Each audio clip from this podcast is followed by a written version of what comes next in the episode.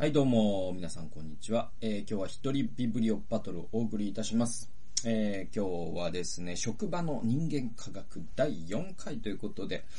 まあね、あのー結構第4回まで行くとはあんまり思ってなかったんですけど、まあなんか、その、今のね、そのテレワーク時代に、えーこそ考えるべきことということで、まあ結構面白いというか、まあ話してて僕もね、ああそうだそうだと思いながら話してたんですけど、お今日で最後になるかと思います。えーベン・ウェイバーさん2014年早川書房のおから出ている書籍でございます。で、このベン・ウェイバーさんはそのソシオメトリックバッジというその社員証に GPS をつけてですね、会話とかも、えー追跡できるような、えーそういう手法で、その職場で、えーどのようにえーこう、チームビルディングができるのかっていうことを、その、例えば、ウォーターサーバーの場所であったりとか、どういうふうに休憩を挟むのか、ね、そういったことを、えー経営者が考えるのをお手伝いする、そういう仕事をなさっている方でございます。えー、じゃあ早速本文行きたいと思いますけれども、今回は、えっ、とですね、想像力に関してね、クリエイティビティに関してなんですけれども、えー211ページ。えー、反面、多くの社会では、孤高の天才が想像力の究極のシンボルと、シンボルとみなされている。えー、レオナルド・ダ・ヴィンチやエジソンといえば、個人の手によるイノベーションの巨匠だ。しかし、彼らがとても協力的で活気のあるコミュニティの中で暮らしていたという事実は忘れられがちだ。ダ・ヴィンチはルネッサンスの全盛期にイタリア中を旅しながら、当時の数多くの名士たちと交流し、共に仕事した。エジソンの発明は産業革命の絶頂地絶頂期に生まれたもので、彼も、えー科学界や産業界と深く関わっていた。エジソンの有名な電球の発明は、彼が一から発明したものではなく、実は既存の技術に実用的な改良を施したものなのだということで、あの、まあ、クリエイティビティって、あの、なんかね、孤高の天才っていうイメージが あるんですよね。で、で、まあ、それって、まあ、なんでそうなるのかわかんないんだけど、うん、なんかそういうステレオタイプって昔からあって、で、まあ、やっぱりこう、そうですね。なんか例えばこう、松本人志とかが、えっと、師匠がいないとかね。うん。NSC の一期生だから、うんと、吉本の NSC 以前の芸人さんは必ず誰かのね、弟子についたわけですよ。オール巨人師匠の弟子であったりとか。ね。えーっと、そうやって徒弟制度と言いますか、付き人になるわけですよね。いや、そうやって芸人になっていくというルートが、えーっと、お笑い養成学校という今のね、まあ今はそっちの方が主流になってて、その第一期生がダウンタウンだった。そして、えーまっちゃんは、やっぱりね、遺書という著書の中でも、師匠はいないんだと。みたいなこと言って。で、まあそういうのもある種ね、そういう天才イメージのね、普及に、えー一役買ったんじゃないかなと思うんだけど、でもね、僕はやっぱり、あのね、あの、もちろんね、すごい得意点みたいな人ってきっといるんでしょうけど、それはもう人類史の中で、あの、数人みたいな 規模なので、僕らには全く役に立ちませんね、多分ね。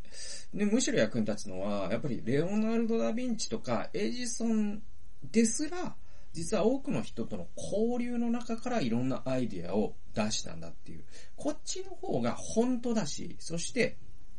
こっちの方が大事なんですよね。で、まあ、じゃあ、の、例えばだって、宮崎駿にしても、手塚治虫にしてもですね、その漫画家のコミュニティの中で多くの友人と交流していた。で、そういうところからアイデアを着想した、あ可能性の方が高いし、実際そうだと思うんですね。で、えっと、多分ね、我々が天才だと思っている人って、孤高の天才だと思っている人の多くって、実は孤高の天才ではなくて、えーそういう芸術家なら芸芸術家、作家なら作家、科学者なら科学者のコミュニティで活発な、その意見交換をしたりとか、そういう対話をする中で生まれたアイディアを具体化できた人を我々はたまたま天才と呼んでるだけなんだと思うんです思うんですよね。多分こっちの方が実像に近いと思うんですよ。で、あのーなので、本当にクリエイティブになろうとするとですね、だからじゃあここで何の話になるかというと、やっぱり職場の話になっていくんですけれど、本当にクリエイティブになろうとすると、同じ業種の中のちょっと微妙にやってることが違う人とどれだけ会話ができるかっていうのが勝負になってくるんです。で、えー、だから、あの、まあ、何度も話に、えー、登場するピクサーとか、ね、アップルとか、グーグルの、ね、えっ、と、社屋っていうのが、えー、もう、キャンパスとも言われるわけですよ。ナイキとかもそうですけど、要はもう、僕もい、ほんと行ってみたいんですけど、一回ね。うん。パロアルトとかね。で、あのー、ほんとすごいんですよね。僕も写真とかでしか見たことないけど、キャンパスで、要はもう大学のキャンパスよりも、大学のキャンパスっぽいっていうか あの、広いね、庭があってジョギングのコースがあったりとか、で、そこに遊具があったりとかですね。で、もういろんなもの、ピクサーとかになると抜け穴があったりとか、で、今日ね、その食堂で、えー、もういろんなね、えー、料理が食べ放題だと、社員で、そういう福利厚生が充実してて、なんでそこまでお金をね、社員の、うん、仕事時間が、豊かなものであるために、こういう企業、テック企業がお金をね、えー、投資するのかというと、あの、彼らが勝負してる分野がアイディアだからなんですよ。アイディアが金になるという分野で、Google にしても Apple にしても勝負してるわけじゃないですか。で、そうするとですね、そのアイディアってじゃあどこから出てくるのかっていうと、ある一人の天才的なデザイナーの頭の中から出てくるんじゃなくて、多くの有能な人の会話の中から化学変化のようにしてですね、出てくるんですよ。だとしたら価格変化を起こすためには触媒が必要じゃないですか。あとまあね、まあまああの、フラスコを振ってポンみたいな、ね、ああいうコントみたいなのをちょっとイメージしていただくとですね、振る必要がありますね。いろんなものを調合して振る必要があります。で、触媒っていうのはその化学変化が起こるように、ね、あの、ある物質を入れると、その化学変化がよりね、起こるっていう物質ってあるじゃないですか。カタリストって言うんですけども、で、えー、この触媒っていうのが、まさに、えー、その、前回の話で出たところの長いテーブル、昼食を取るための長いテーブルであったり、ウォーターサーバーであったり、バナナタイムのバナナであったり、そういう、えー、コールが起こるようなアーキテクチャをしていくっていうことが、やっぱ経営陣が考えて意図的にしていく必要があるんだよということを、まあこのベンウェーバーさんはこの本書の中で一貫して言ってるんですよ。はい。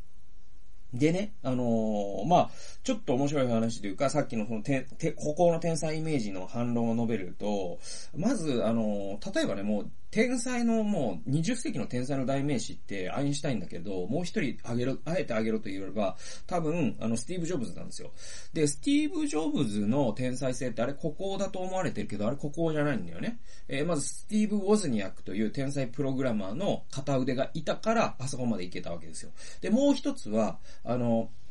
いわゆるね、あのーアップルが始めたユーザーインターフェースの中に、僕らがアイコンと呼ぶものがあるじゃないですか。それまでは DOSV といって、全部プログラム言語で命令、コマンドっていうのを打ち込んで、えー、コンピューターを走らせていたのを、視覚的に直感的にアイコンね、だからワードとか ファイルとかも今やもう当たり前で、それもスマホとかタブレットにも応用されてますけれども、そのデファクトスタンダードを作ったのはジョブズだと言われてるんですよ。で、それを、えー、ビル・ゲイツが盗んだとされてるんですよ。だけどですよ、皆さん。これね、実はもう一個話があって、ジョブズは他の人から盗んでるんです。で、これあの、スティーブ・ジョブズの電気読むと載ってます。はい。これね、あの、誰、何かっていうと、当時、えっ、ー、とね、パロアルトというところに、まあ、カリフォルニアのね、サンフランシスコの郊外にある、えー、まあ、高級住宅街があります。で、そこに、えっ、ー、とね、ごめんなさい、これ間違ってたらごめんなさいね。確かね、ゼロックスでよかったと思うんですけど、えっ、ー、とね、うん。ゼロックスのなんとか研究所、パロアルト研究所みたいな、要はすごい、その、企業のアントレプレナー的な、えー、企業内企業家たちが研究をする、そういう実験的なね、企業の実、えー、研究所があったんですよ。で、若き日のスティーブ・ジョブズは、そこに忍び込んで、今のアイコンみたいなユーザーインターフェースのアイデアを実は盗んでんですよ。これもう本当に、あの、これ陰謀論とかじゃないですよ。あの、電気に乗ってる公式発表ですから。で、それをジョブズが具現化し、それをさらに多分ビル・ゲイツは盗んだ。で、後にゲイツと、ね、ゲイツとジョブズの対談で、ね、そのことについて実は、な、インタビュアーが、あの、この話題って結構二人の間では触れてはならない話題だったんだけど、あれってな、どうだったんですか？って聞いたんですって。そしたらちょっと沈黙があって、ね、ゲイツがこう言ったんですって。あの時、起きたことはこういうことだと。俺がアップルから盗んだっていうふうに世間は思ってるけど、起きたことは、あそ、パロアルトのゼロックス研究所という場所があった。その周りに遊んでいる若者たちがいた。僕もジョブズもその一人だった。それが本当に起こったことなんじゃないのって言ってて これ、この発言って結構重大で、つまり、ゲイツも実はジョブズからじゃなくて、パロアルト研究所から盗んだんだという、実はゲロってんですよね で、まあ何の話かっていうと、要は、その、ジョブズ天才、ね、今もあ、ね、iPhone を生み出した天才って言われてるけど、崇められてるけど、ジョブズですら、いろんなところから盗んでるんですよ。でね、ジョブズがもう一つの服しか着ないっていう有名な話、あれ、ソニーからあの盗んだアイデアっていうか、ソニー、日本の、ジョブズにとってのカリスマ企業はずっとソニーだったんですよ。ソニーほどかっこいい会社はないって言って、日本に何度もソニーの視察に来てます。その時に、ソニーの社員がなんかポロシャツかなんかユニフォームを着てて、あの、この、このミニマリズムかっこいいなと思って、ジョブズは T シャツしか着なくなったんですよ。これも、公式電気に載ってます。はい。ということで、まあ、何が言いたいかというと、孤高の天才のイメージって、結局我々の脳内にしかない現実で、本当の現実は、天才っていうのは、多くの人からアイデアを盗んでるんですよ。盗んでるって言うとあれだけど、あのー要は、いろんな人のアイディアに触れた時に、それを発展でさせられる人とか、具現化できる人っていうのが、やっぱり天才と呼ばれていくんだろうなと思います。でも、大前提として、いろんな人のアイデアに触れるという大前提が満たされていなければ、そんな天才生まれないんで、だとしたら、まあ、企業のマネージャーとかは、いろんな人がいろんな人と交流するということを、えー、意図的に起こさないと、やっぱアイディアがお金を生むというふうに、これからの時代もっと、ますますなっていきますから、マネージャーはそういうことを考えないといけないよっていうことですね。え、次行きましょう。えー、212ページです。えー、アリゾナ州立大学の調査データが示すように、イノベーションは必ずしも個人が生み出すものではない。はい。これ僕がさっき言ったことですね。とは言っても、えー、個人はどうでもいいというわけではない。実際、想像力を高め、イノベーションを製品化するための努力はやはり必要だ。しかし、想像力の本質とは、えー、適切な人々同士を刺激して強調させ、偉大なものを生み出すことなのだ。多様なスキルと雑多なアイディア、その二つが手を結んだとき、世界を変えるイノベーションが生まれるのであると。まあこれはまあさっき僕がね、説明したことのをなぞっているようなですね、えまた同じことですね。あの、なので、え創造性大事です。でも、創造性を高め、えー、ね、ることも大事です。でも、実は想像力の本質っていうのは適切な人々同士を刺激して強調させ偉大なものを生み出すことなのだと書いてる。多様なスキルと雑多なアイディアっていうのが混ざると本当に、えー、なんていうかな、本質的なイノベーションが起こるということが言えます。でね、これって、あの、僕以前ね、あの、クリエイティブ都市論という、えー、っとね、リチャード・フロリダか。リチャード・フロリダというですね、著者が書いたクリエイティブ都市論という、これ動画で出してるんで、興味ある方は見ていただいたらいいと思うんですけれども、えー、このね、本の中で、えー、あの、フロリダの、え、リチャード・フロリダのクリエイティブ都市論と、この職場の人間科学って実は深いところで繋がってる話で、リチャード・フロリダが何と言ったかというと、要はね、フラット化する世界というのを、えー、2007年かな、に、えー、っとですね、うんと、なんだっけ、有名なジャーナリストの、えー、っとね、なんだったかな、忘れちゃった。えっ、ー、とね ごめんなさい、ちょっと調べていいですか？えー、調べますね。えっとね、はいはいはいはい、調べますわ。調べながらやりますわ。あ、トーマス・フリードマンという、あのね、この人ね、すごい有名なアメリカのジャーナリストの重鎮ででして、この人あの、だからピューリッツァー賞とかも何回か取ったことがある、もう、もう重鎮中の重鎮ですよ。で、このトーマス・フリードマンという人がですね、フラット化する世界という本を2007年に確か書いてるんですね。これ多分細かい数字とかいろいろ間違ってると思いますけど。で、2007年頃でいいと思うんです。書いてるんですよ。で、それ日本でも結構売れたんですよ。で、フラット化する世界って何かっていうと、とこのインターネットの普及によって、おそらくもう、ね、全世界で同じような仕事ができるようになるから、ね、これからの時代というのはクリエイターとか起業家とか作家とかですね、芸術家とかは、もう都市に縛られることはなくなるって言ったんです。つまり、えー、今までだったら東京に住まないと作家にはなれなかったんだけど、それが別に四国に住んでもいい、沖縄に住んでもいい、ね、北海道に住んでもいい、みたいな。だからあの、宮本亞門さんというですね、えー、劇作家の人、えー、あの人結構早い段階から宮古島に移住して活動されてましたよね。えー、あとは、最近だとあの、松山健一さんね、俳優の。あの人ってなんか東北に古民家を買って、で、そこで生活、子育てしながら、あ仕事の時だけ東京に出てくるみたいな生活してるみたいな。えー、そういう人ってね、まあ、昔からいるし、今も増えてきているんだけど、えー、で、そういう人を、トーマス・フリードマンはもうそういう人だらけになるだろうと言ったんですよ。ね。だけど、リチャード・フロリダの、えー、フラットカス、あっと、リチャード・フロリダのクリエイティブ都市論ですね。は、実はこのフラット化する世界へのアンサーブックなんですよ。反論本なんですよ。で、えリチャード・フロリダの、これもしかしたら現状のタイトルがそうなのかもしれないけど、スパイキーな世界って言ってるんですよ。フラット化する世界とスパイキーな世界のね、え違いは何かというと、フえっ、と、フリードマンが予測したのは、要はもう、どんな街に住んでも全く同じ仕事ができる世界が来たんだっていう、そういうまあね、インターネット台頭期の結構オプティミズムというか、楽観主義的な見立てだったんですよ。だけど、フロリダが反論したのは何かというと、実はインターネットの帯同によって、えー、逆のことが起こる、起こるだろうということを言ったんです。で、実際に、フロリダの議論ってすごい実証的で、結構論、えー、の、説得力があるんですよ。何かっていうと、ますますインターネットがね、登場した1995年以降です。1990年代以降、この20年ぐらいのデータを見てみると、ますます科学論文の数とか、ね、えっ、ー、と、小説の作品数とか、いわゆる企業のイノベーションの数とかっていうのを、その世界地図にマッピングしていくんですよ。そうすると、1990年代以前よりも、2010年代の方が、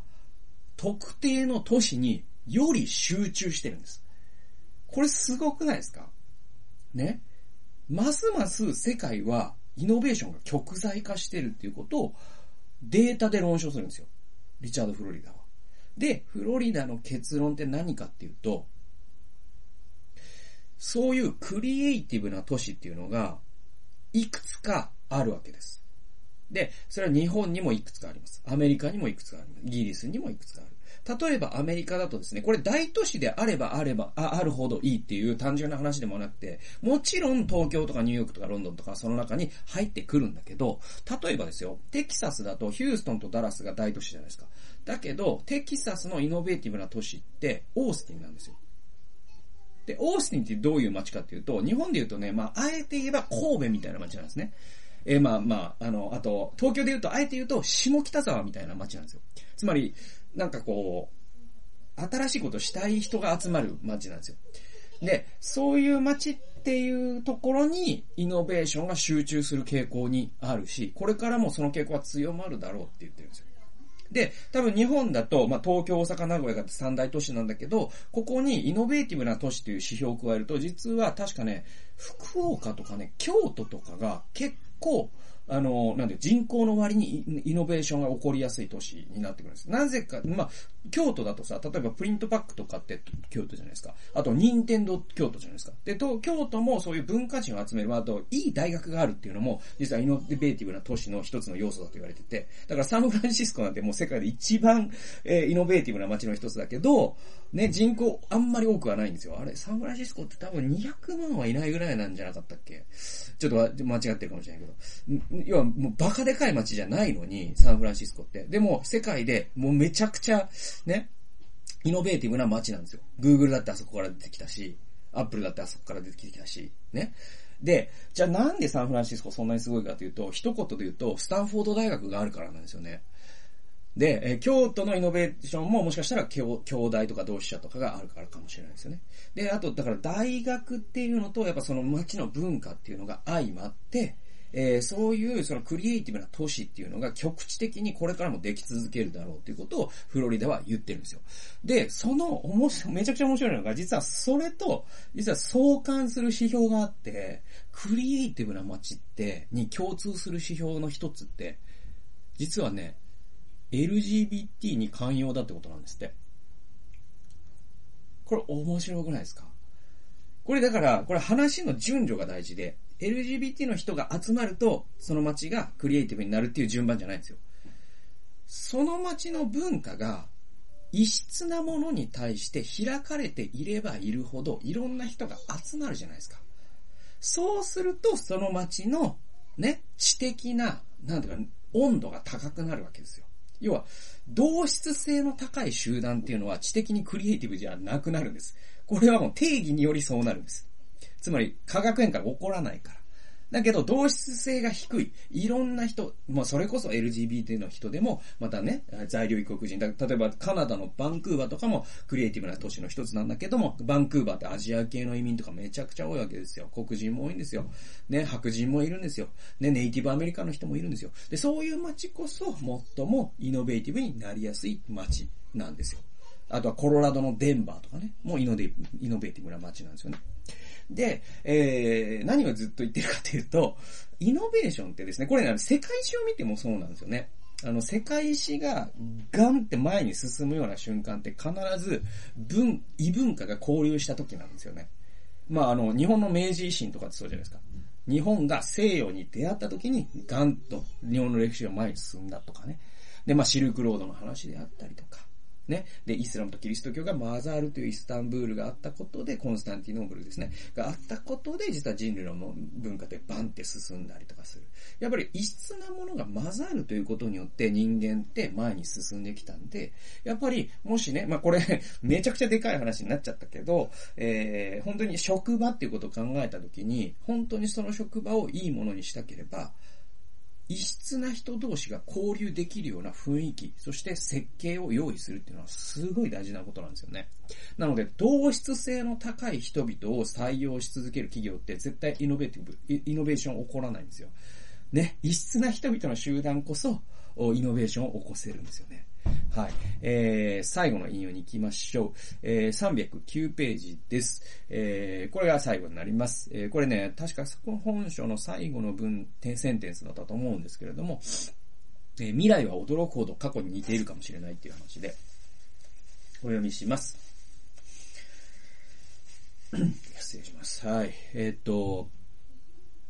この未来は興奮に満ちている。全く新しい測定基準によって、全く新しい経営感が生まれるかもしれない。それでも、200年前の人から見れば、この新しい組織も全く斬新には見えないだろう。逆説的としか言えないが、未来の企業は、どんどん過去の企業に近づいていくはずなのだ。変化はゆっくり始まるだろう。しかし、近年我々の周囲に建てられた壁は、近い将来、もろくも崩れ去るに違いない。当初、この未来の職場は古臭く、そして古風にすら思えるだろう。オフィスをうろうろする人々、立ち止まって雑談している集団、目的地へ急ぐ面々で、賑わう職場、えー、大昔の街の広場と似ている。いや、ほとんど売り二つだ。だが、未来の職場にあっても過去の職場にないものが一つだけある。そう、白い小さなバッジだっていうね。まあ、小さな白いバッジっていうのは何かっていうと、まあ、ソシオメトリックバッジのことです。まあ、これはまあ最後に、この、ベン・ウェイバーさん結構商売っ気のある人なんでしょうね、きっと。自分の発明したソシオメトリックバッジをすす、えー、まあ、あのー人に伝えたい、あの、普及させたい、売りたいわけですよ。で、まあその辺は商売系だなと思うんだけど、まあソシオメトリックバッジが、あの、企業に広く普及すればね、あの、企業のえ、上に立つ人たち、え、管理職の人たちが、まあ、それによって、その社員のイノベーションが生まれるよ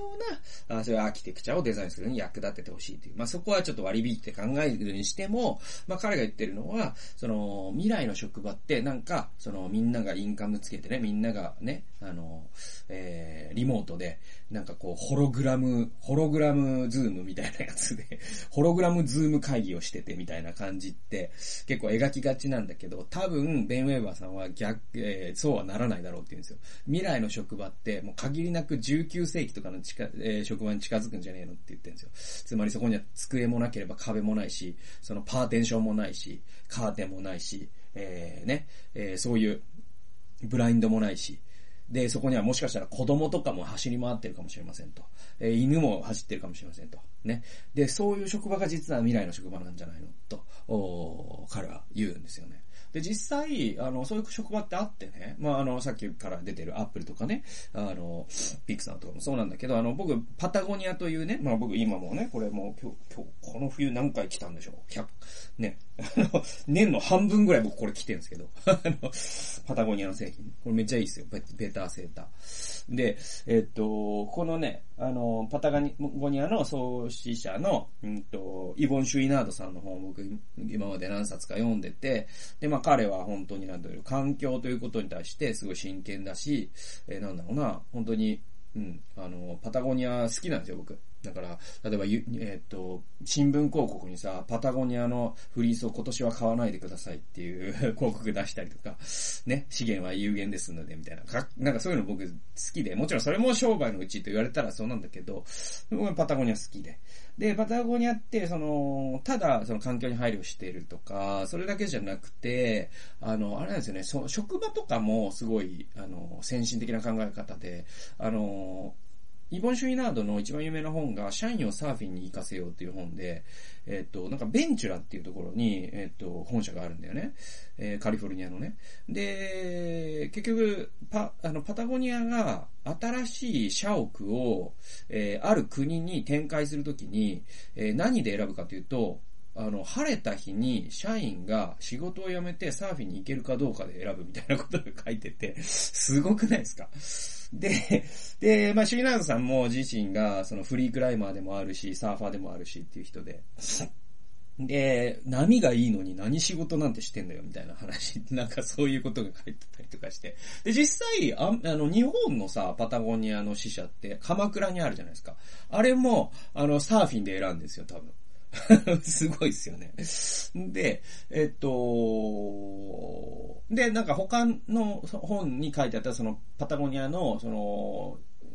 あるね、工場の職場の写真とかも出て、こんな職場ですみたいな中に、僕はすごいいいなと思ったのは、ペットを飼ってたりとか、その職場で。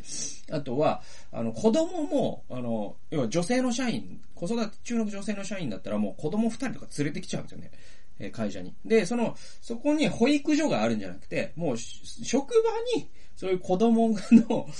キッズスペースをつける、作るんですよ。一角を設けるんですよ。そうすると、その社員が仕事しながら子供遊んであげたりとかするんですよ。で、実はそういう行為が、で、パタゴニアって子供のフリースとかも作ってるわけですから、で、そういうもののイノベーションにもなるし、で、子供がいる前でギスギスした、ね、噂話とかしなくなるじゃないですか、大人って。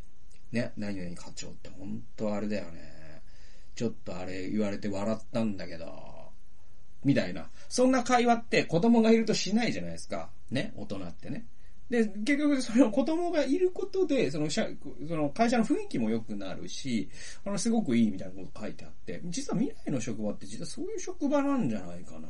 で、それって、あの、22世紀の職場って19世紀の職場に近づくんじゃないかな、みたいな。最後に、まあ、ベン・ウェイガーさんがそういうことを言ってて、ああ、すごく僕は共感しましたね。まあ、そんなことで、あの、もう第4回にわたって職場について、まあ、皆さんと考える。まあ、そんなですね、あの、シリリーズをお送りしました。えー、まあね、長い間お付き合いくださってありがとうございました。えー、まあ次回からはまたじ、えー、別のシリーズを、えー、考えていきたいと思っています。次回もお楽しみにしてください。えー、ということで、また次回の動画及び音源でお会いしましょう。最後まで聞いてくださってありがとうございました。さよなら。